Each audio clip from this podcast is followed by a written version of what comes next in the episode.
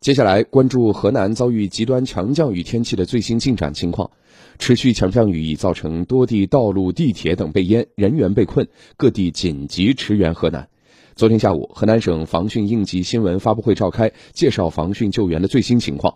据不完全统计，十六号以来，此轮强降雨造成河南省八十九个县市区、五百六十个乡镇、一百二十多万人受灾。河南省因极值暴雨致二十五人遇难。暴雨造成了重大的人员伤亡和财产损失，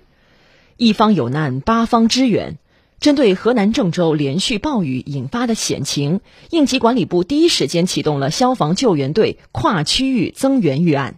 苏州的消防队员们连夜赶路，昨天到达救援现场。我们来听广电全媒体记者王康的报道。你我们是今天凌晨一点钟，呃，接到总队的调度命令，呃，从我们苏州的呃我们的应急救援中心出发的。我们一共出动了三车十人，一辆车就是配了两名驾驶员，呃这个轮呃轮换的开，呃，这个保证这个第一时间能到达这个郑州的郑州地区。消防队员们十三个小时跨越八百六十公里，下午三点左右已经赶到郑州市区，没有任何休息，马上投入排涝工作。这次应急管理部连夜调派江苏、河北、山西等七省消防救援水上救援专业队伍一千八百名指战员，江苏总队调派四百八十九人、九十六辆车，苏州还出动了全市唯一一辆龙溪水大功率排涝车。苏州市消防救援队战勤保障处一级助理员阮生军，主要就是就是城城市内涝积水的一些排涝，呃，因为我们携带了